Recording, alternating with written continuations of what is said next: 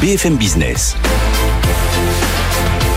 Vos placements, nos conseils, BFM Bourse. Guillaume Sommerer. Vos coachs placements mobilisés jusqu'à 18h, leur vision, leur piste d'investissement pendant encore une heure. Ils vont vous aider à butiner le marché, glaner, picorer les idées qui peut-être réveilleront l'investisseur qui sommeille en vous. Bienvenue à tous. En tout cas, le CAC 40 est en ce moment à 17h01 en progression confortable. Plus 1,1%, 7210 points avec des valeurs de défense qui cartonnent aujourd'hui. la multiplication des ballons désintégrés dans le ciel nord-américain, ces nombreux ballons désintégrés, bah, ça porte le secteur de la défense, le stress euh, sur ces questions militaires. Et donc bah, Thales qui en profite, Dassault Aviation aussi, Thales gagne 2,5% aujourd'hui, Dassault Aviation aussi en progression de plus de 3%, et puis L'Oréal, tiens, qui vient de prendre la tête du CAC 40, alors là on est dans complètement autre chose, L'Oréal gagne en ce moment un peu plus de 3%, on va avoir beaucoup de publications cette semaine, 11 publications sur le CAC 40. La journée de jeudi sera clé avec cette publication rien que jeudi. Puis tout à l'heure, déjà une première grosse publication sur le CAC. Ce sera après la clôture des marchés vers 18h. Michelin annoncera ses résultats et ses perspectives. On va essayer d'anticiper du mieux possible ces très nombreuses publications qui vont animer la semaine. Un titre qui dégringole en revanche aujourd'hui, Orpea. Alors ce matin, le titre gagnait 35%. Maintenant, il perd 16%.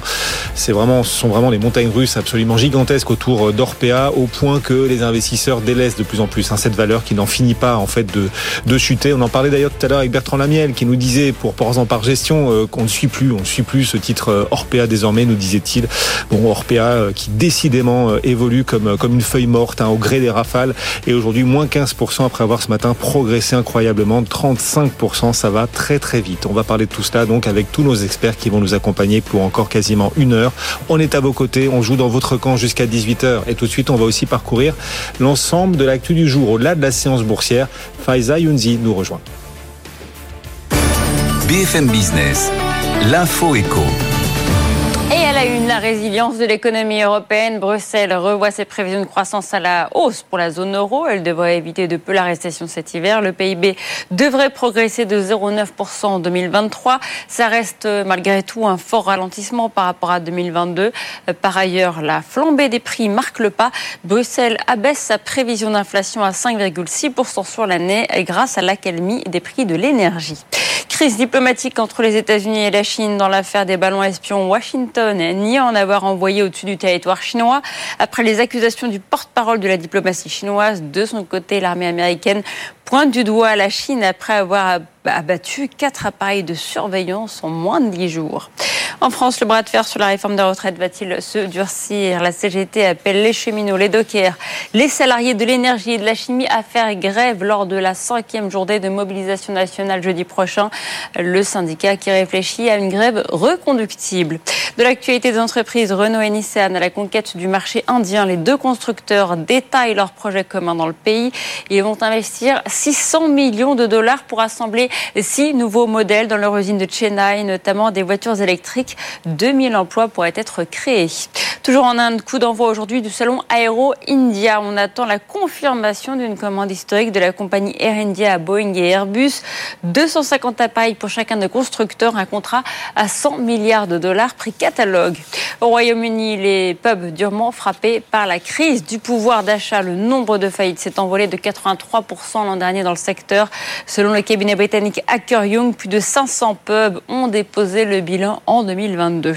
Salto, bientôt débranché, la plateforme ne prend plus de nouveaux abonnés. Lancée il y a deux ans par France Télévisions, M6 et TF1, avec l'ambition de concurrencer les géants américains comme Netflix, eh bien, elle devrait tout simplement prochainement disparaître. BFM Business, BFM Bourse, le club. C'est parti, quel potentiel sur les marchés pour la suite et euh, quels enjeux autour de cette nouvelle semaine qui s'ouvre? David Calfon nous accompagne, président de Sonso Investment Solutions. Bonsoir David. Bonsoir Guillaume. Et notre autre coéquipier du club ce soir, Alexandre Taïeb. Bonsoir Alexandre. Bonsoir, bienvenue également. Analyste et gérant de Sycomore Asset Management. D'ailleurs, on, entame cette nouvelle semaine euh, d'un très bon pied. Le CAC 40 gagne un peu plus d'un pour cent en ce moment. L'Eurostock 50 gagne un peu plus d'un pour cent. Les indices américains gagnent à peu près un pour cent pas mal après la petite respiration euh, très limitée de, de, la semaine dernière. On va parler des grands enjeux de la semaine dans un instant, les publications, l'inflation surtout qui sera publiée demain, mais d'abord l'état des marchés, euh, tout simplement. Euh, respiration la semaine dernière, le CAC a perdu à peine 1%, puis on repart déjà de l'avant, on récupère plus d'un pour cent aujourd'hui. Ça signifie qu'on en a encore pas mal dans le moteur pour, pour poursuivre la hausse du début d'année, David? Alors poursuivre, je, je, ne sais pas. Ce qu'il faut juste mettre en perspective, hein, c'est euh, on, parle de ce début d'année qui est, qui est, historique. Euh, je pense qu'on on, oublie très vite que les, les chutes de l'an dernier étaient aussi assez historiques, euh, et surtout du fait qu'elles touchaient euh, littéralement toutes les classes d'actifs en même temps. Donc voilà, donc juste un, un, rebond qui est certes très sympathique qu'on accueille avec avec bienveillance, mais euh, voilà, il faut rester lucide. Euh, finalement, on, on, a juste fait que euh, rattraper, euh, on a fait un peu plus que rattraper la grosse baisse qu'on avait eue en décembre, qui était elle aussi tout à fait inhabituelle. Ah, on est plus très loin des records absolus quand même. C'est, oui. on est à 7002 là sur le CAC, le record absolu, il est à moins de 3 oui. On y est presque. Et dividendes réinvestis, on est au plus haut historique. Donc on peut, on peut bien sûr relativiser le rebond. Enfin, quand même, on est sur des niveaux absolument incroyables pour des économies qui étaient supposées être en récession face à de telles ampleurs de resserrement monétaire. C'est pas si mal. Oh, tout à fait. Mais il faut voir le, scénario qu'ont acheté les marchés en ce début d'année. Hein. Cette, cette hausse, elle s'explique pourquoi. Parce que tout de suite, les investisseurs ont anticipé la fin du cycle de resserrement monétaire euh, des banques centrales et ont considéré que finalement l'économie ne ralentissait pas autant que craint. Euh, je ne vais pas dire autant que prévu, je dis autant que, que redouté, et que finalement, bah, le, ce fameux scénario euh, où tout va bien, finalement, on est sur cette ligne de crête où euh, les banques centrales ont fait leur travail, ont durci leur politique monétaire, et de l'autre côté, l'économie finalement tient le choc et se montre résiliente. Tout ça se, se réalise, se matérialise. Il faut voir que c'est un scénario qui est quand même très optimiste. Et de mon point de vue, je pense qu'il va être compliqué d'avoir un, un, une année 2023 en, en ligne droite, parce que finalement, on a des forces de rappel des deux côtés.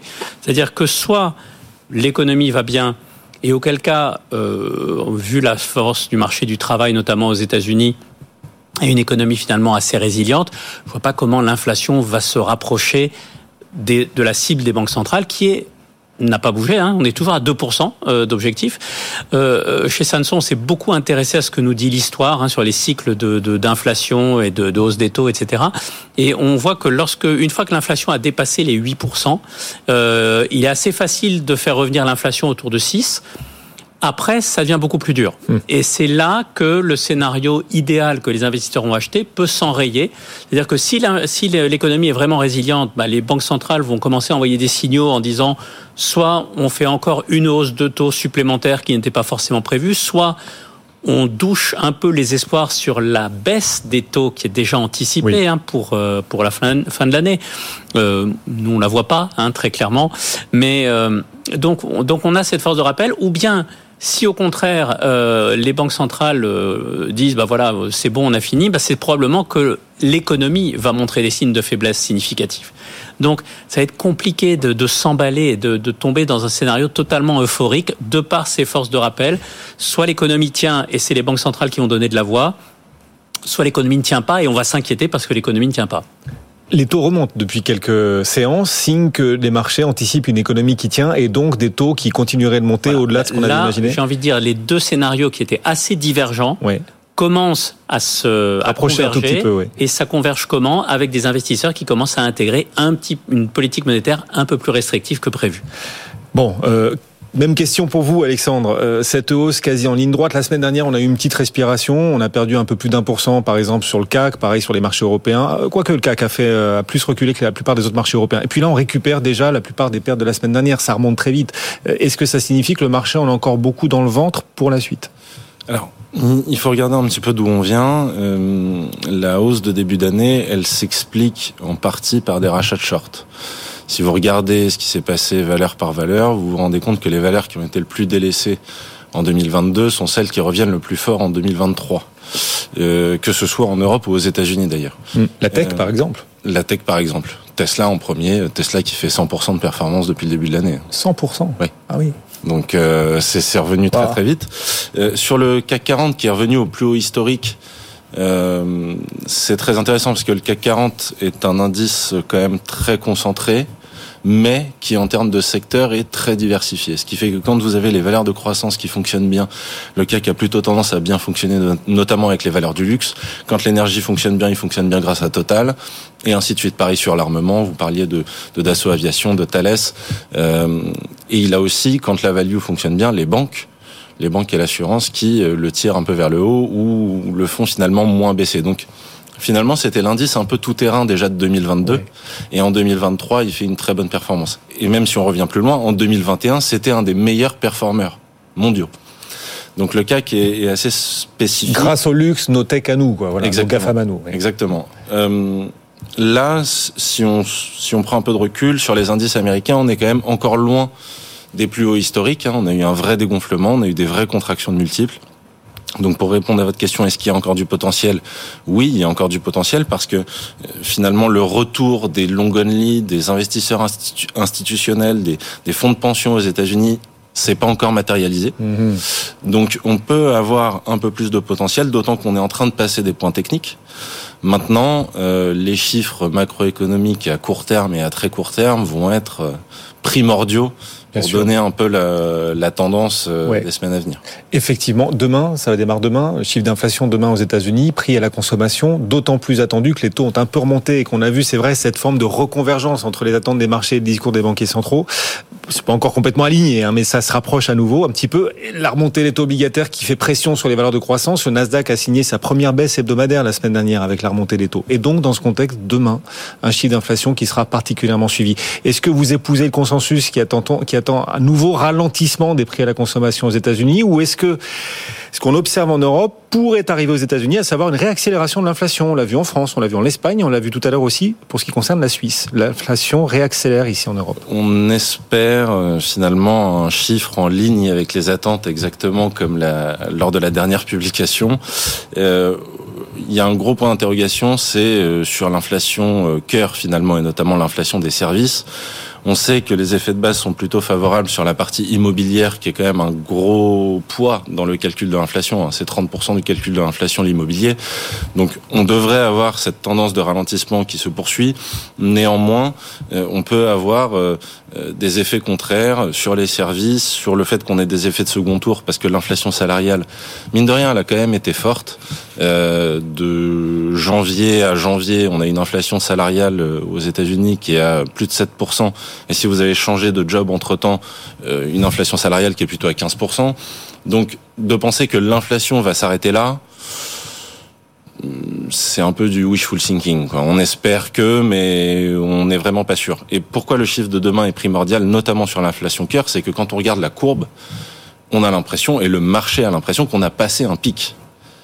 Ce qui n'était pas le cas euh, en zone euro où elle, elle, augmente de façon euh, rectiligne. On est à des niveaux euh, quand même plus faibles qu'aux États-Unis.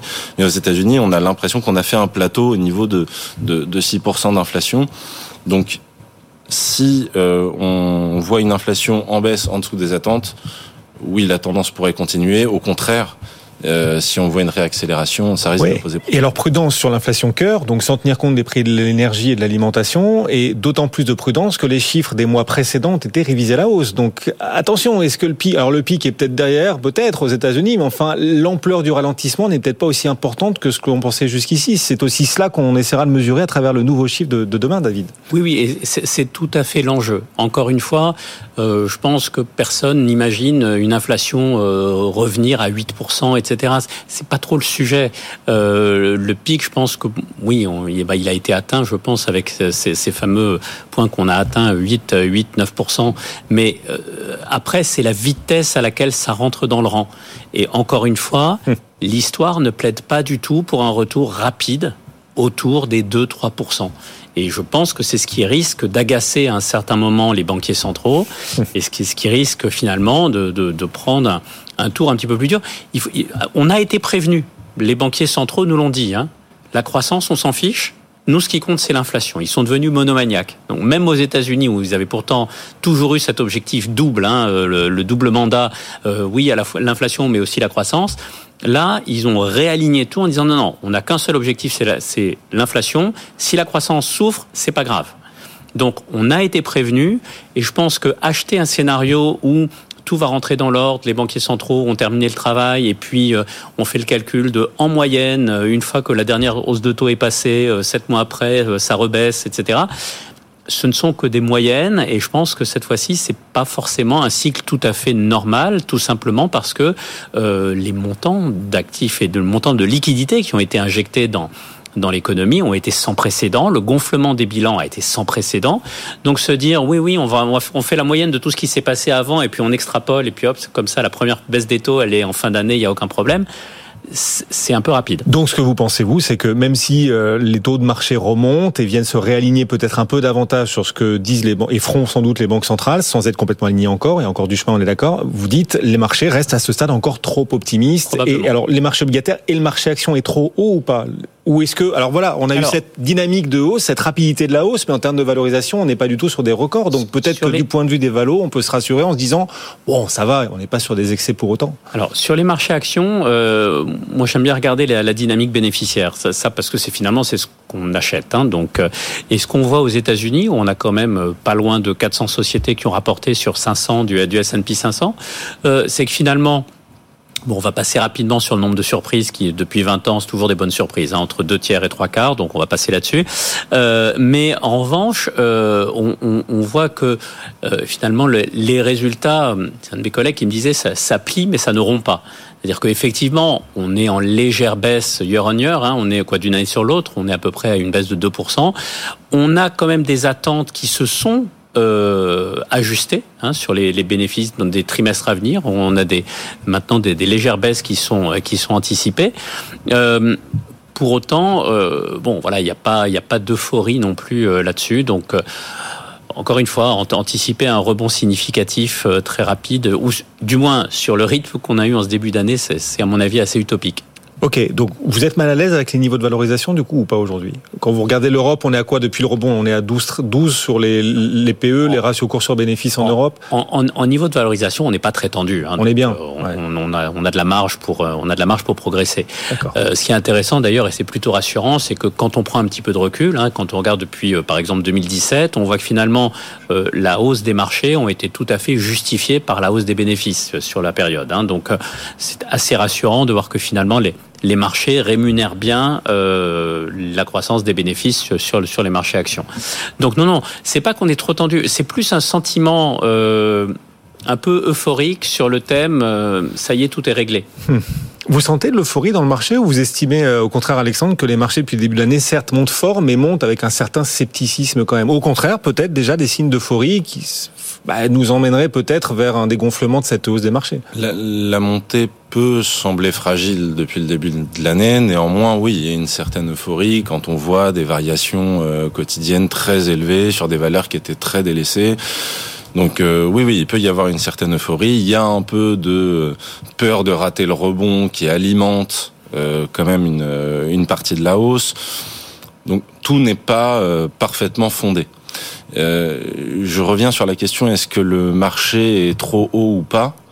Finalement, c'est en fonction du scénario qui va se matérialiser. C'est-à-dire que euh, si, euh, comme on le dit, et je suis tout à fait d'accord avec David, le marché est trop optimiste par rapport à ce que va faire la Banque centrale, c'est pas très grave. Parce que ça veut dire que le cycle se prolonge qu'il n'y a pas de récession, que tout va bien, eh oui. que l'inflation est encore là. Vous voyez plutôt le verre à moitié plein. Oui. Là-dessus, oui. oui. En, en, revanche, et il faut s'en rappeler, parce qu'on se rappelle souvent de 2019, mais un pivot de la Fed, en général, sur 3, 6 et 12 mois, c'est une performance du marché action qui est négative. Ah bon? Eh oui. Quand la Fed stoppe ses resserrements monétaires, voire commence à baisser ses taux, sur les marchés actions, on l'avait tellement déjà anticipé que ça se traduit par une baisse. Bah, c'est surtout que le pivot intervient pour, en général, une raison économique forte. Et une récession ou un net ralentissement. Et donc ça prend plus le devant sur le, sur le marché. Donc là, on est, on, le marché s'inscrit plutôt dans un scénario où la récession qu'il voyait il y a encore euh, un ou deux mois ne se matérialise pas. Certes, les banques centrales vont un peu plus loin, même si aujourd'hui c'est pas pricé dans le marché, mais finalement, euh, même pas mal, le cycle économique continue et les bénéfices euh, sont plutôt euh, de bonne facture. On parlera dans un instant, juste après la pause, juste après avoir retrouvé Sabrina Quagliodi à New York, on parlera quand même de la Commission européenne qui anticipe pour euh, cette année en Europe finalement une croissance proche d'un pour cent. Elle triple sa prévision de croissance pour cette année. Elle passe de plus 0,3 à plus 0,9 pour l'ensemble de 2023, tout en attendant un ralentissement net de l'inflation. Là, c'est le scénario boucle d'or que voit la Commission européenne. Vous nous direz si vous donnez crédit à ce, scénario pour la suite, mais on voit qu'il bah, est acheté par les marchés, ce scénario, puisque l'Europe fait un peu mieux d'ailleurs que Wall Street aujourd'hui. Le CAC 40 gagne 1,1%, tout comme l'Eurostock 50, alors qu'à Wall Street, on progresse aussi, mais un tout petit peu moins. On va rejoindre sur place à New York euh, Sabrina Quagliosi depuis New York. Bonjour, rebonjour Sabrina, notre correspondante permanente sur place. Ravi de vous retrouver. On entame cette semaine dans le vert chez vous aussi quand même. Hein. Bon début de semaine, Sabrina. Oui, et puis figurez-vous qu'on accélère les gains par rapport au début de séance, que tu un tout petit peu hésitant, c'est vrai, euh, notamment du côté du S&P 500 et de l'indice Nasdaq. Eh ben, figurez-vous que maintenant, le Nasdaq prend 1,4% pratiquement, et qui est Nasdaq pardon qui est en tête, 11 875 points. Le S&P 500 affiche une hausse de 0,9%, on repasse bien au-dessus des 4100 points, 4127 points pour euh, le S&P 500. Le Dow Jones de son côté affiche une hausse de 0,8%, on est à 34 000. 140 points sur l'indice. L'indice Dow Jones porté par euh, la belle progression de valeurs comme Microsoft en tête des plus fortes progressions. L'indice euh, Dow Jones Microsoft qui affiche un gain actuellement de 3,7%, gain pour Nike de plus de 2,2%, Salesforce également parmi les plus fortes hausses euh, de l'indice Dow Jones ou encore Intel bien orienté également avec des marchés bien sûr qui se reprennent après avoir bien reculé la semaine dernière. L'indice Nasdaq a enregistré une baisse sur l'ensemble de la semaine de 2,4%, plus forte baisse depuis décembre. Euh, rebond donc sur euh, ce début de semaine sur les marchés, dans une semaine qui sera marquée par de grands rendez-vous. Euh, du côté de l'inflation, avec l'indice des prix à la consommation à surveiller, déterminant bien sûr cet indice pour l'évolution de la politique monétaire de la Réserve fédérale américaine. On aura également à surveiller cette semaine les ventes au détail. Beaucoup, beaucoup de résultats d'entreprise encore cette semaine avec Coca-Cola parmi les publications à surveiller. Coca-Cola, vous avez également Roblox, Roku, Cisco, Hasbro ou encore DoorDash qui seront au rendez rendez-vous cette semaine. Aujourd'hui, du côté de l'actualité entreprise, c'est plutôt calme. Vous avez Meta qui se distingue. Meta euh, qui prend 3,5% actuellement. Selon Financial Times, le groupe s'apprête à tailler de nouveau dans ses effectifs après avoir déjà licencié plus de 11 000 personnes en novembre dernier. Meta qui s'est bien pris d'ailleurs depuis le début de l'année. Si on regarde l'évolution du titre en bourse, c'est une progression de plus de 44%. Novavax également sur le devant de la scène le titre affiche une hausse de pratiquement 2% alors que le gouvernement américain a accepté d'acheter 1,5 million de doses supplémentaires de son vaccin contre le Covid-19. Enfin, Caterpillar, beaucoup de commentaires d'analystes aujourd'hui. On suivra euh, celui de Baird qui a baissé sa recommandation sur Caterpillar. Donc on passe de surpondéré à neutre sur la valeur et Caterpillar ne profite pas à la hausse du jour. Le titre recule de 0,6%. Un marché donc qui prend, qui grimpe euh, en ce début de semaine avec un marché obligataire qui se détend, 3,73. Le pétrole, de son côté, affiche une légère baisse, 0,26%. Et donc, ce marché action qui grimpe et qui accentue ses gains par rapport à l'ouverture, Guillaume, plus 2, plus 0,7% désormais. 200 points, 278 points. Pour l'indice Dow Jones, le S&P 500 prend 0,8% et le Nasdaq en tête, donc plus 1,3%. Merci Sabrina et vous nous accompagnez tout au long de cette séance américaine, bien sûr, depuis New York. Ici, à Paris, on suivra Michelin après la clôture des marchés. Ce sera à 18h la publication attendue de Michelin. Les perspectives aussi. La première euh, des 11 entreprises du CAC qui doivent publier leurs résultats cette semaine. Ce sera une lourde semaine du côté des, des publications ici en Europe. Euh, on en parle avec nos experts du club, nos équipiers toujours à, mes côtés. Alexandre Taïeb pour Sycomore AM et David Calfon pour Sanso Investment Solutions. La Commission européenne, waouh Alors elle nous a fait un relèvement de prévision de croissance absolument magnifique. Euh, elle triple sa prévision de croissance finalement, la Commission européenne pour euh, cette année. Elle la voit à plus 0,9 au lieu de plus 0,3. On éviterait donc la récession euh, technique. Même là, même au cœur de l'hiver, il n'y aura pas de récession en Europe, nous dit la, la Commission, avec la baisse des prix de l'énergie qui fait du bien, puis la réouverture chinoise aussi. Et c'est encore mieux parce que non seulement on aura une accélération de la croissance, nous dit-elle, mais en plus une baisse de l'inflation. Est-ce que ce scénario, vous l'achetez? Ce scénario boucle d'or, en l'occurrence. Alexandre. L'augmentation de la croissance, euh, oui. Euh, surtout le fait qu'on n'ait pas de récession technique T4, T1 euh, à l'échelle de la zone euro nous va bien, puisque il y a encore quelques mois, on pensait que les industries allemandes allaient fermer les unes derrière les autres du fait de la crise énergétique qui n'a pas eu lieu, euh, du fait que les températures étaient clémentes, mais aussi qu'on ait reçu euh, beaucoup plus de euh, gaz naturel liquide que prévu. Mm. Les stocks sont, sont à des niveaux rarement vus pour cette période de l'année en Europe. Tout à fait. Mm. Et, et, donc, et en fait, ça fait dire, et je pense que c'est l'explication du triplement de la prévision de croissance de la Commission européenne, ça fait dire à beaucoup d'experts, en tout cas de plus en plus, qu'en fait non seulement l'hiver 2022-2023 n'est pas un problème, mais que l'hiver 2023-2024 ne sera pas un problème. Celui dont on disait attention, le risque est encore plus important. Exactement. Donc là, ça, ça, retire une épine du pied énorme euh, à la Commission européenne. Sur l'inflation, euh, il y a quand même un peu de désir là-dedans. C'est-à-dire que euh, finalement, la Commission européenne ne peut pas prévoir s'il va y avoir un nouveau boom euh, des prix euh, de l'énergie. Euh, on a eu certes un flux de gaz naturel liquide qui est arrivé très très fort, 55 milliards de mètres cubes en plus en 2022 pour l'Europe, mais on a eu 22 milliards en moins demandés par la Chine, qui rouvre. donc, est-ce que demain on va pas se battre pour le LNG comme on s'est battu pour les vaccins Covid il y a encore quelques temps? D'interrogation. Ça, la Commission européenne, elle peut pas le savoir. Donc, elle fait des projections. Et sur l'inflation, je la trouve un petit peu optimiste. Sur la croissance, Bon, pourquoi pas, oui, croissance molle, on sera dans ces eaux-là, alors euh, que ce soit entre 0,3 euh, ou 0,9 finalement, l'essentiel du scénario est préservé, c'est qu'il n'y aura pas de récession pour la zone euro en 2023, et ça, on est plutôt d'accord. Et ce qui est intéressant dans la prévision, alors vous avez euh, effectivement l'aléa énergétique nous échappe en partie, on verra comment les prix évoluent avec le retour de la demande chinoise sur le gaz, mais ce qui est intéressant, c'est que la, Commission voit une, une, croissance finalement bien supérieure à ce qu'on avait anticipé jusqu'ici pour 2023, mais pas d'effet de second tour. C'est-à-dire que l'inflation se tasserait. Alors certes, peut-être en étant optimiste sur l'évolution des prix de l'énergie, mais ça signifie aussi qu'à ses yeux, on éviterait sans doute des effets de second tour. Pour 2024, par exemple, la Commission européenne voit l'inflation revenir quasiment dans les objectifs de la BCE, à 2,5% pour la Commission. Oui, alors ça, j'y crois pas du tout. 2,5% en 2024, ça me paraît très très optimiste. Euh, des effets de second tour, il pourra quand même y en avoir. Je rappelle que la zone euro est... Euh, pour la zone euro au plein emploi, enfin disons un peu de chômage qui est extrêmement bas. Depuis, plus bas historique, ouais. Voilà. Donc euh, donc on va, on a quand même des hausses de salaire, on va en avoir d'autres. Donc il devrait y avoir en partie un effet de second tour que la Commission européenne, là, dans sa prévision, visiblement, ne prend pas en compte du tout. Euh, donc là, je pense que là aussi, c'est un petit peu erroné. Il y a, il y a encore beaucoup de, de, de drivers de l'inflation qui devraient faire que l'inflation reste haute. Et comme le disait très bien David, c'est facile de ramener l'inflation de 10 ou de 8 hmm. à 6 et beaucoup moins sur la deuxième partie de la ramener à l'objectif de la Banque centrale. En général, il a fallu une récession. Il y a eu quelques soft landing réussis.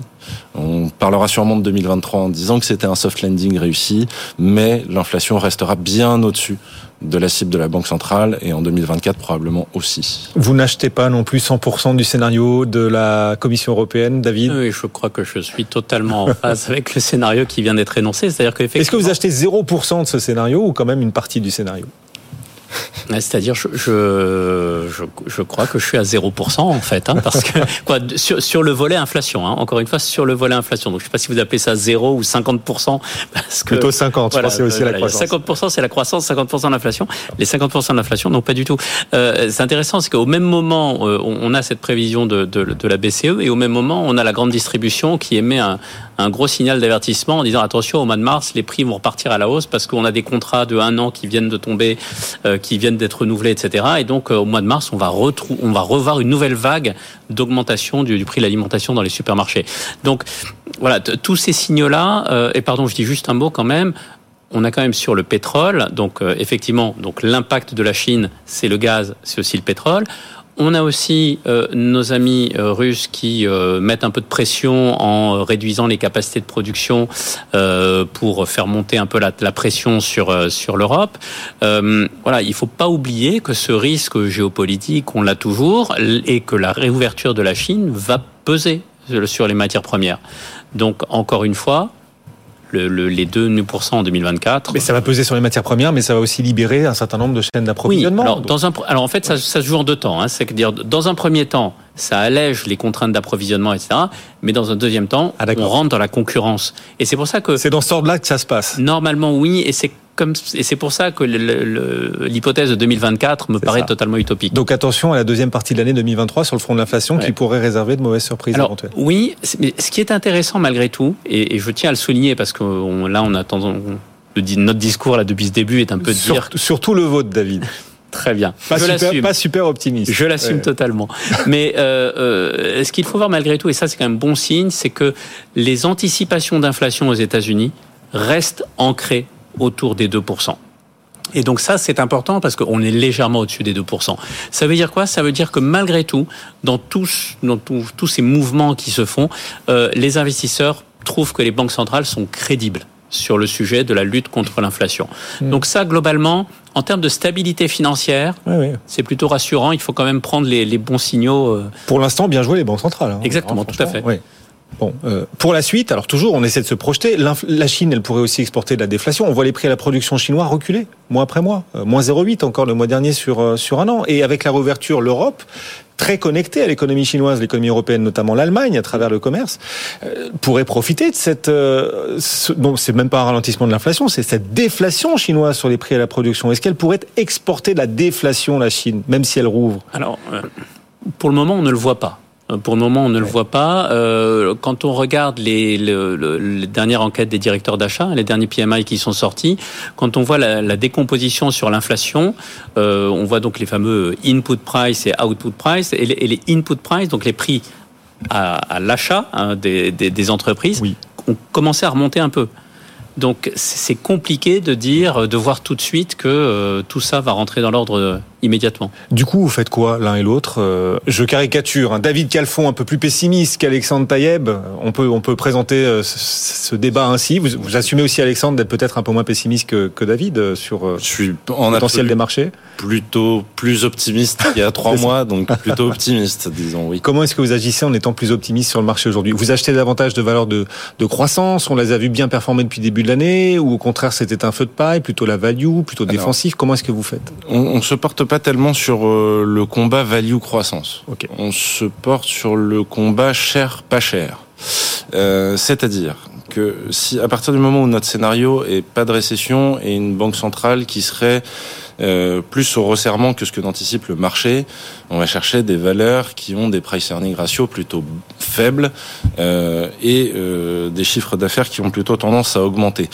Si je devais caricaturer, je dirais finalement mon scénario c'est pas de récession, donc je cherche les valeurs qui ont pricé deux fois la récession. En fait, c'est ça. Euh, et il y en a. Euh, on a eu euh, toute la partie euh, minière et les valeurs autour des métaux qui sont extrêmement peu chers et qui profitent et à la fois de la baisse des coûts de l'énergie et de l'augmentation du prix des métaux. Donc c'est des valeurs qui ont plutôt bien performé et, et qu'on apprécie. les bancaires, les banques qui reviennent très fort, hein, qui ont pour la plupart publiés en Europe et qui ont fait plutôt de bonnes publications, notamment en Europe du Sud. Euh, et le dernier point, c'est les valeurs de consommation discrétionnaire. Parce que la consommation, même si la tendance est hmm. plutôt à la décélération, elle tient. On est au-dessus des niveaux d'avant Covid. Euh, ce sont des valeurs qui ont quand même fortement baissé en 2022 et qui reviennent aujourd'hui.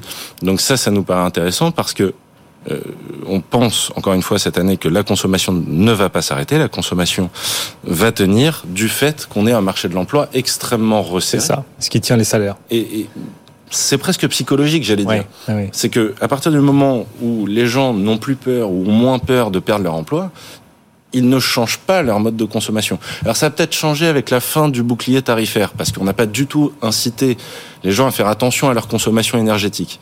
Peut-être que là, ça va devenir un peu plus le cas.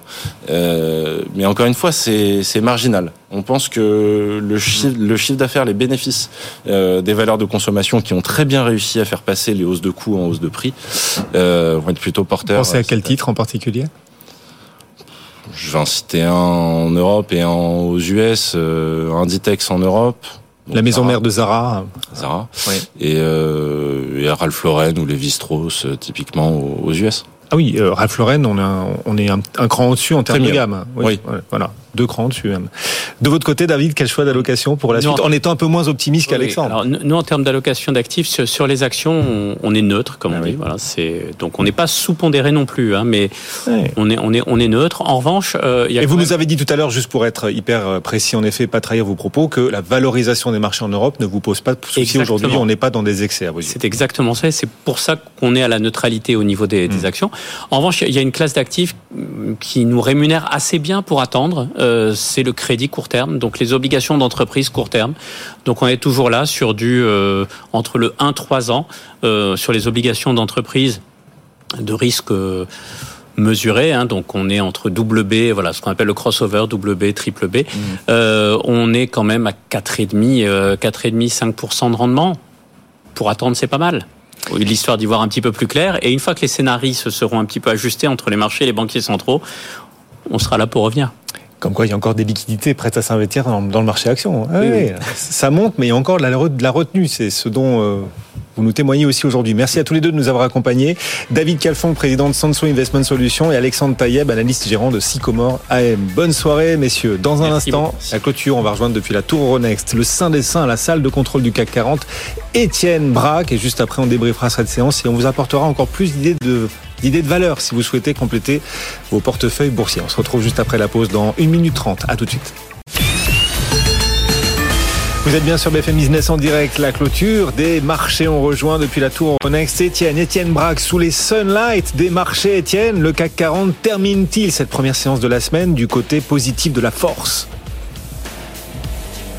Et quasiment au plus haut du jour, hein, puisque vous avez un indice parisien qui clôture au-delà des 7200 points. 7208 points, c'est une hausse de plus de 1,1% pour le CAC 40, après avoir perdu 1,4% la semaine dernière, 0,8% vendredi. Vous avez un, indice parisien qui est bien orienté dans le sillage de Wall Street, hein, qui est clairement dans le vert, avec notamment un indice Nasdaq qui gagne plus d'un pour cent, un Dow Jones qui gagne 0,8%. Attention notamment du côté des volumes, hein, ça sonne un petit peu creux aujourd'hui, seulement 2,8 milliards d'euros échangés dans l'indice parisien, assez peu de volume. Avant les chiffres d'inflation demain et les ventes au détail mercredi, hein, ce sont les deux statistiques de la semaine euh, qui vont vraiment rythmer la tendance de ces prochaines heures. Donc en attendant des volumes assez faibles, du côté des valeurs, vous avez le secteur de la défense qui est bien orienté. Regain de tension géopolitique, ça profite à Thales, plus 2,5%, 125 euros. Hors CAC 40, vous avez Dassault qui est bien orienté. Et puis euh, surtout, vous avez L'Oréal qui est en tête de l'indice avec un gain de 3,7%. Des investisseurs qui reviennent sur cette euh, publication euh, de la semaine dernière. 389 euros pour ce titre. À noter les matières premières qui reculent très légèrement avec un baril de Brent qui cède 0,4% et qui revient sous les 86 dollars. Et donc la bourse de Paris qui commence bien la semaine avec un gain de plus d'un pour cent qui retrouve les 7200 points, 7208 points, le tout avec 2,8 milliards d'euros échangés ce soir. Merci Étienne. Étienne Braque nous accompagne depuis la tour Euronext tout au long de cette fin de journée. À tout à l'heure, clôture dans le vert, donc du côté positif. À Wall Street aussi, on progresse. On va tout de suite débriefer cette séance. Vous apportez surtout des idées si vous souhaitez diversifier, compléter vos portefeuilles boursiers, faire votre miel de cette clôture. Grâce à notre expert, il va nous accompagner jusqu'à 18h. On va tout de suite le retrouver en direct. BFM Business, BFM Bourse. On refait la séance. Eric Lewin, comme chaque lundi, rédacteur en chef des publications Agora. Bonsoir Eric. Bonsoir et désolé de ne pas être en plateau avec vous, mon cher Guillaume. Vous nous manquez. Heureusement, votre esprit est avec nous au téléphone et on est ravis de vous, bah, de vous retrouver malgré tout avec nous, même si c'est à distance. Eric, ce soir, le CAC 40 euh, efface quasiment ses pertes de la semaine dernière, une partie quand même. On récupère un peu plus d'un pour cent aujourd'hui, 7208 points. Est-ce que c'est le signe, la preuve euh, supplémentaire, celle qui nous manquait peut-être, que le marché a encore euh, de quoi progresser? Écoutez, pour, pour moi, c'est vraiment une reprise technique. Euh, ce qui se passe aujourd'hui, il n'y a, y a, y a, pas tellement de volume. Enfin, je vous ai dit que c'était pas pour moi significatif. C'est une reprise technique. Non, ce qu'il y a, c'est qu'on attend vraiment avec beaucoup, beaucoup d'impatience demain ce fameux CPI, l'indice des prix à la consommation aux États-Unis, attendu à plus 6,2% en rythme annuel. Je vous rappelle qu'on était à plus de 9 il y a 6 mois. On était à 6,5% le mois dernier. Donc, on attend un indice qui pourrait légèrement refluer alors qu'il y a quand même beaucoup, beaucoup d'incertitudes sur les taux d'intérêt. Je vous rappelle qu'on pensait avant les chiffres du chômage américain qu'on aurait des taux d'intérêt court terme aux États-Unis qui finalement s'arrêteraient à 5%. Et là, on en a certains qui estiment qu'on pourrait euh, s'arrêter sur des niveaux de 6%. Et donc, c'est pour ça également qu'on a un petit peu monté sur la dette sur le 10 ans américain. On a dû reprendre une, quinzaine euh, de points sur la semaine. Ce que j'ai envie de dire, c'est attendons vraiment euh, demain ce CPI qui, à mon avis, risque de dicter la tendance de la semaine parce qu'après, tous les banquiers centraux vont s'en mêler et donc il risque d'y avoir Effectivement. Alors, ce qui est frappant, c'est que la bourse de Londres bat un nouveau record avec sa hausse aujourd'hui de 0,8%. La bourse de Londres, grâce aux valeurs minières hein, qui remontent avec la, la, demande chinoise notamment qui qui accélère, grâce aussi au secteur bancaire avec la remontée des taux. Bah, mine de rien, les banques euh, anglaises pratiquent euh, à gogo les taux variables et cette remontée des taux les favorise énormément. Puis on a aussi le secteur de la défense hein, qui porte la bourse de Londres avec notamment BE System. Et c'est vrai qu'ici aussi à Paris, euh, les valeurs de défense s'en sortent bien, elles surperforment. Eric avec tous ces ballons euh, désintégré au-dessus du ciel euh, américain. La Chine qui dit qu'elle aussi est survolée par des ballons américains en l'occurrence. Bref, on se traite d'espions entre euh, États-Unis et Chine et ces valeurs de défense qui profitent de l'ambiance tendue. On voit Thales ce soir progresser, Eric, de plus de 2%. On voit aussi Dassault Aviation qui progresse en clôture de 2%. Quel regard est-ce que vous portez sur cette thématique boursière? Alors écoutez, les ballons, j'ai rien à dire, mais il faut noter qu'en ce moment, il y a le célèbre salon Aero India hein, sur l'aéronautique. Et, lors de ce salon, l'Inde a dit qu'elle allait multiplier par 5 ses exportations euh, d'armes. Il, savoir, il faut savoir que l'Inde, hein, on, en parle très peu, mais ça représentait 11% de tous les achats d'armes dans le monde. C'est le plus gros importateur dans, dans, le monde. Donc, si vous voulez, le fait qu'on ait cette histoire de ballon, le fait qu'on ait aussi le, le, salon en Inde en ce moment avec ses, ses velléités de, de réarmer fortement, euh, et, et, cette guerre Ukraine-Russie où on entend les scénarios les plus fous qui circulent, eh bien, ça favorise l'ensemble des valeurs de défense. Alors, c'est vrai que, que Thales, si vous voulez, quasiment au plus haut, mais vous savez, vous avez euh, les fabricants d'armes Saab et Rheinmetall qui sont, eux, à des nouveaux records euh, en bourse. Donc, c'est vrai que le, secteur est, tiré complètement. Effectivement, puis on a un responsable, un responsable de l'OTAN qui nous dit aussi aujourd'hui qu'il voit, que l'OTAN voit, perçoit les signes du début d'une offensive russe sur, sur l'Ukraine, cette fameuse offensive hein, que beaucoup d'experts attendaient pour le printemps ou avant le printemps. Il semblerait que certains signes montrent que l'offensive soit en train peut-être d'entrer en action. C'est ce qu'explique un, un membre dirigeant de, de l'OTAN et donc secteur de la défense aujourd'hui qui signe parmi les, les plus fortes hausses. Quelle publication cette semaine sur le marché allez-vous particulièrement suivre? Étienne nous le disait, 11 groupes du CAC vont annoncer leurs résultats. Ça va d'ailleurs démarrer dans quelques minutes avec, euh, avec Michelin, Eric. Bah, écoutez, moi je regarde. Alors, je regarde évidemment tout. Ce qui m'intéresse d'avoir, c'est Renault. Euh, pourquoi Renault? Bon, on va pas revenir sur le feuilleton Renault-Nissan. On en a parlé la semaine dernière. Ce qui est intéressant, c'est que lors de la dernière publication des trimestriels, on avait remarqué qu'il y avait eu moins 2% sur les volumes de voitures, mais plus 20% sur les ventes. Ça voulait dire que Renault monte en gamme. Est-ce qu'ils vont continuer à monter en gamme? Et surtout, quid des objectifs? Je vous rappelle qu'on était sur des objectifs de 5% de rentabilité opérationnelle sur l'année, avec un free cash flow supérieur à un milliard. Est-ce qu'on sera dans ces niveaux-là? Il faut quand même voir que Renault vient de prendre quasiment 35% depuis le début de l'année. Donc pour moi, sur l'affaire Renault, il faudrait vraiment que les résultats soient exceptionnels, je dis bien exceptionnels comme on l'a vu avec Publicis, pour que la société continue à monter. À noter que Renault, ça vaut toujours entre 6 et 7 fois les bénéfices. Alors, il faut quand même dire à nos amis auditeurs, dans l'automobile, c'est jamais très cher. Hein. Il n'y a jamais une, valeur automobile, je parle entre euh, Renault et Stellantis, qui se paye 20 fois les bénéfices. On n'est pas avec, euh, avec Tesla ou avec, Ferrari. Donc Renault, et puis ce que je regarderais bien évidemment, c'est Kering. Pourquoi Kering? C'est parce que quand on regarde, quand on fait un, très rapide comparatif, Kering, Hermès euh, et LVMH, bah, Kering est encore à 30% de son plus haut, alors du côté d'Hermès et d'LVMH, on est à 3 à 5, 3 à 5% du plus haut. Ce qui sera intéressant de regarder sur Kering, c'est bien évidemment euh, la Chine, mais également, bien évidemment, Gucci. Vous avez vu qu'il y a eu un, nouveau patron de création euh, qui a été nommé chez Gucci, qui venait de Valentino. Il faut savoir que Gucci, c'est 66% du résultat d'exploitation de Kering et 50% du chiffre d'affaires. Intéressant de voir. Et moi, à mon avis, si jamais c'est assez bon du côté des résultats, ça peut être la bonne surprise. Pourquoi? Ben Parce que Renault est pas très cher. Ça vaut, euh, pardon, Kering, excusez-moi, Kering n'est pas très cher. Ça vaut entre 15 et 16 fois les bénéfices. Pour faire un comparatif, Hermès, c'est 48 fois les bénéfices. Et nos amis d'LVMH, c'est 25 fois. Donc peut-être une surprise à attendre du côté de Kering, qui est quand même très très en retard, même si mon cher Guillaume, on n'est pas dans les mêmes rentabilités opérationnelles que chez LVMH et chez Hermès. Kering, à l'échelle du luxe, c'est l'une des moins chères, effectivement. On est dans la value euh, du luxe, les, valeurs les plus décotées dans l'univers du luxe. Kering publiera ses résultats mercredi. Vous parliez d'Hermès, à l'inverse, parmi les plus chers dans l'univers du luxe. Hermès publiera aussi cette semaine ses résultats, donc semaine très luxe. Vendredi, Hermès annoncera en effet non seulement ses performances trimestrielles, mais aussi ses, ses perspectives. On, on, aura aussi, alors vous le disiez, Renault, FDJ aussi, euh, sur laquelle beaucoup de particuliers sont investis. Française des Jeux publiera ses, résultats mercredi. Une question sur les meilleurs performeurs de cette année sur les marchés. Euh, Renault gagne 30% depuis le début de l'année, 30%. STM fait encore mieux, meilleur performeur du CAC depuis le 1er janvier, STM gagne 40%. Quand on est investisseur, il faut pas avoir peur des valeurs qui gagnent comme ça 30-40% en à peine euh, un, gros mois. Les valorisations euh, doivent pousser à continuer d'acheter. Enfin, comment est-ce qu'en termes de méthodologie, vous diriez qu'il faut aborder les choses quand on est investisseur après une hausse aussi rapide sur ces valeurs? Bah écoutez, je, je crois qu'il n'y a pas de règle. Vous savez, il y a, il y a quelques semaines, alors c'est un dossier plus petit, mais qui vaut quand même 2 milliards 8, je vous avais recommandé Ipsos, et Ipsos était quasiment euh, au plus haut, euh, j'ai pas envie de dire euh, historique, mais je crois bien qu'on était au plus haut historique, ça valait 55 euros. Et combien vaut Ipsos ce soir? Ça vaut 61 euros.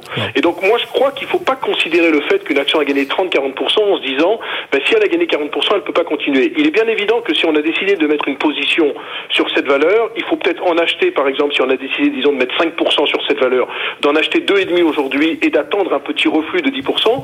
Mais je pense pas que le raisonnement soit assez cohérent euh, de dire, ben, puisque la valeur a gagné 40%, euh, je vais pas l'acheter parce qu'elle a déjà gagné 40%. Il y a des valeurs qui ont de telles publications hmm. que finalement, on le voit dans le cas de STM, ben, finalement, elles sont même pas encore très chères. C'est-à-dire que STM, ça doit valoir autour de 43, 45.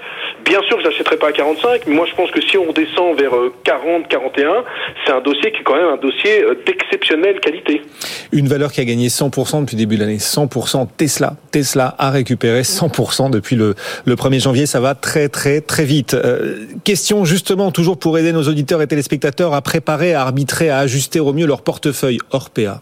Ce matin, Eric, Orpea gagné 35% en cours de matinée. Ce soir, Orpea termine en repli de 16%. C'est plus que des montagnes russes, là. C'est l'Everest, c'est l'Everest suivi d'une fosse sous-marine profonde. Quel regard est-ce que vous portez sur Orpea? Est-ce que les investisseurs doivent encore suivre ce titre ou est-ce qu'il faut l'oublier? Alors écoutez, moi, l'explication du jour, je vais vous expliquer déjà la séance du jour et je vais vous donner mon, commentaire. En fait, ce qui s'est passé ce matin, c'est qu'il y a un communiqué, bon, avec les chiffres d'affaires et les résultats, mais dans le communiqué, ils disent, oh là là, nous, on n'aura pas de crise de liquidité avant la fin du deuxième trimestre. Or, on attendait une crise de liquidité quand? Avant la fin du premier trimestre. Donc du coup, badaboum, plus 35% de hausse. Donc c'est l'euphorie atomique sur les titres. Et puis après, bah, quand les gens se sont plongés dans le communiqué, ils ont dit c'est très sympathique tout ça, mais la problématique c'est qu'on a un taux d'occupation euh, qui baisse, qui était quasiment à 83%, et surtout derrière tout ça, il va y avoir quand même une méga, super méga augmentation de capital ultra, ultra dilutive. On parle de 13 centimes, de 18 centimes, bref, dans des conditions euh, totalement compliquées. Et donc là, les investisseurs se sont dit oh il faut mieux sortir de dossier, et c'est pour ça qu'on finit en, qu'on finit en forte baisse. Donc c'est vrai que c'est rarissime. Moi j'ai pas euh, dans ma mémoire boursière le cas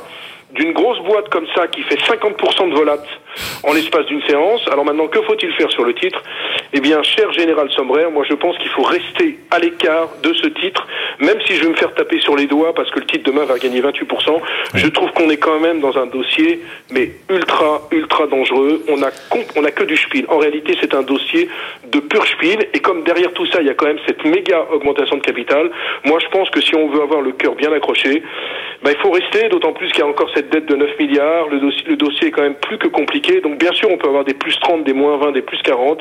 Mais très franchement, en fondamental, tant qu'on n'aura pas réglé le cas de la structure financière avec cette méga augmentation de capital, il y a beaucoup, beaucoup, beaucoup mieux à faire dans le monde des small et mid que de rester sur ce dossier Orpea. Qui aurait cru qu'un jour le titre Orpea devienne beaucoup plus volatile encore que les cryptos avec le Bitcoin? Et c'est ce qu'on observe rien que sur la séance du jour et depuis le début de l'année. Et, et, surtout, Guillaume, qui aurait cru, alors qu'on parlait, vous et moi, il y a 18 mois, d'une possible intégration d'Orpea au CAC 40, alors qu'elle valait plus de 7 milliards, qu'on soit sur, des, sur une valo de, de quelques centaines de millions d'euros. Enfin, c'est quand même... Ce dossier est dingue. Restera dans les annales comme une, la décrépitude la plus totale qu'on ait vue en l'espace de, de, de, 18 mois, hors faillite, bien évidemment. Et qui aurait cru que Ports-en-Par, par exemple, Bertrand Lamiel, qui nous accompagnait tout à l'heure, le directeur général de Ports-en-Par Gestion, que Ports-en-Par nous dise, bah, Orpea, on a décidé de plus la suivre. Voilà, tout simplement. C'est ce qu'il nous disait tout à l'heure en direct au tout début de BFM Bourse aux alentours de, de 15 heures. Une pépite pour la suite. Vous nous le disiez tout à l'heure, Eric, vous aviez parlé d'Ipso. C'est le titre à, bien progresser encore après votre, votre zoom à l'achat sur Ipsos. Est-ce que vous avez une nouvelle pépite à proposer aujourd'hui à ceux qui nous suivent en direct sur BFM Business?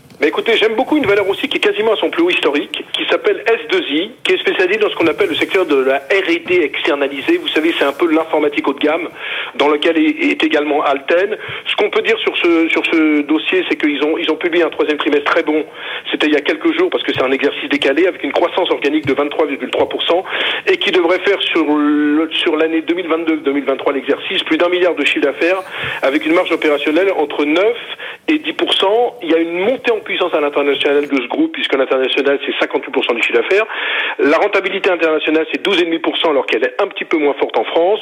L'action n'est pas encore très chère avec un PER de 13, et c'est exactement ce qu'on disait tout à l'heure, et on n'avait pas préparé ensemble ce, ce débat, mais s'il y a certaines valeurs, même si elles ont fortement progressé, on peut encore les acheter, parce qu'en plus, cerise sur le gâteau, le flottant sur S2I, c'est 50%, le patron du groupe, qui n'est plus opérationnel, habite en France et habite du côté de, Miami et il est plutôt jeune. Un adossement capitalistique sur cette capitalisation d'un milliard ne serait pas une folie. Et en plus, comme, comme vous avez un news flow très convaincant, et eh ben vous dites que même si le titre a gagné 20% depuis le début de l'année, et eh ben c'est un titre qu'on peut encore avoir en portefeuille parce qu'il fait partie des très très très bons élèves de l'informatique. Donc S2I, c'est un peu mon, mon, coup de projecteur du, du, du soir, même si la publication date d'il y a quelques jours, mon cher Guillaume. Bon, S2I donc, euh, pour ceux qui veulent diversifier leur portefeuille, à l'instant Michelin publie ses résultats. Michelin qui annonce que sa trésorerie a souffert en 2022 avec la hausse record euh, des coûts. Pas encore beaucoup de, détails. Demain, c'est la Saint-Valentin, Eric. Euh, et on vous invite, Eric, mais aussi tous ceux qui nous regardent et nous écoutent aujourd'hui sur BFM Business, là en direct, à consulter notre site BFM Bourse parce qu'on vous propose cet article consacré à la Saint-Valentin. L'amour n'a pas de prix, mais cette année, la fête des amoureux aura une saveur particulière. Oui, le prix des produits de base pour les cadeaux les plus courants de la Saint-Valentin augmente cette année de plus de 20% par rapport aux deux dernières années. C'est ce qui ressort de l'indice Saint-Valentin, l'indice Saint-Valentin du courtier Itoro. Détail donc sur notre site BFM Bourse dans cet article que nos équipes vous proposent. Et puis euh, Eric, vous nous parliez d'Orpea. Pourquoi le cours de l'action Orpea a de bonnes chances de plonger encore largement Cet article consacré à Orpea, lui aussi sur notre site BFM Bourse, est d'ores et déjà consultable sur euh, bah, sur notre site grâce à nos équipes Sabrina Sadgui, Julien Marion bien sûr et Jean-Louis Deloro qui le nourrissent jour après jour. Et Christian Fontaine aussi nous accompagne. Bonsoir Christian. Bonsoir Guillaume. Directeur de la rédaction adjoint du magazine Le Revenu pour euh, chaque lundi tenter aussi de répondre à une question d'auditeur, téléspectateur, de lecteur du magazine Le Revenu. C'est Carole qui vous a écrit Christian. Carole débute en bourse. Elle lui demande, elle vous demande, elle vous demande si, si vous conseillez d'investir en bourse en direct ou plutôt via des ETF. Eh ben, les deux, ma chère, euh, ma chère Carole. Mais alors, avant de, de détailler un tout petit peu, euh, il faut de savoir de, de, de, quoi on parle. On parle de support d'investissement. Donc, Carole peut investir en direct, acheter du LVMH, du, du BNP ou du Total, ou passer par l'intermédiaire d'outils collectifs. Hein. Ce sont en fait des paniers de titres, des, fonds d'investissement traditionnellement, qui sont gérés par des professionnels. Alors, l'avantage, c'est que euh, vous profitez d'une diversification immédiate et puis euh, comme c'est un, professionnel qui gère euh, vos, vos, finances au premier coup de grisou, vous, vous risquez pas de, sortir de sortir du marché. Bien sûr, ce service a un coût avec des, des frais d'entrée et d'éventuels frais de gestion, mon cher Guillaume. Et quel support d'investissement faut-il privilégier du coup? Alors justement, ben, on peut un peu tous les privilégier, tout dépend euh, des, des marchés que vous souhaitez travailler. Pour les euh, actions euh, françaises ou les actions cotées sur Euronext, Paris, le conseil du revenu, c'est d'investir en direct, tout simplement parce que le, le recul que nous avons sur le, en bourse montre que c'est la stratégie qui permet d'obtenir les meilleurs résultats. Vous savez, il en va un peu en bourse, un peu comme en cuisine, mon cher Guillaume, le homemade que vous faites vous-même, ben souvent ça coûte moins cher, ça coûte toujours moins cher, et puis vous pouvez obtenir, c'est souvent meilleur et sur le plan boursier, vous obtenez de meilleures, euh, de meilleures performances. Alors ça, c'est pour les actions euh, cotées sur Euronext Paris, notamment les actions euh, françaises. Pour les actions étrangères, notamment les actions américaines, les fameux GAFAM, là, nous conseillons d'investir indirectement via un fonds d'investissement, via en fait une sous-catégorie de fonds d'investissement, ce qu'on appelle, et ce que Carole euh, posait dans sa, dans sa question, les ETF, hein, donc des fonds indiciels cotés en bourse qui sont particulièrement peu chargés euh, en frais qui répliquent la performance de grands indices. Et il faut savoir qu'aux États-Unis, ben, ce sont des marchés quasiment pas frais et peu de gérants dits actifs arrivent à battre notamment l'indice phare, que le Standard Poor's 500. Et puis aussi, il faut ne pas hésiter à investir dans quelques fonds qui sont gérés de façon active, notamment pour les small caps qui sont chers à, mon ami euh, Eric Lewin. Si vous n'avez pas sa connaissance pour sélectionner euh, des petites pépites, n'hésitez pas à faire confiance à un gérant professionnel.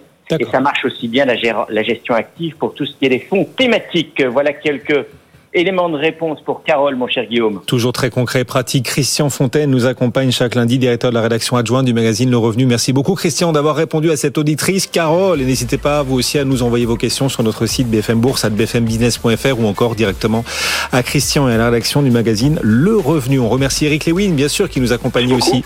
Bonne soirée, Eric, pour les publications Agora. Tiens, Michelin vient de publier ses résultats. Donc, à l'instant, Michelin annonce un résultat net qui s'élève pour euh, l'an dernier à 2 millions milliards d'euros, 2 milliards contre 1,85 un an plus tôt.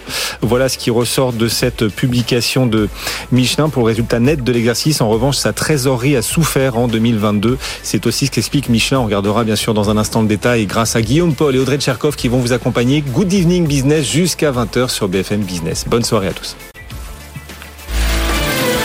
BFM Bourse, vos placements, nos conseils sur BFM Business.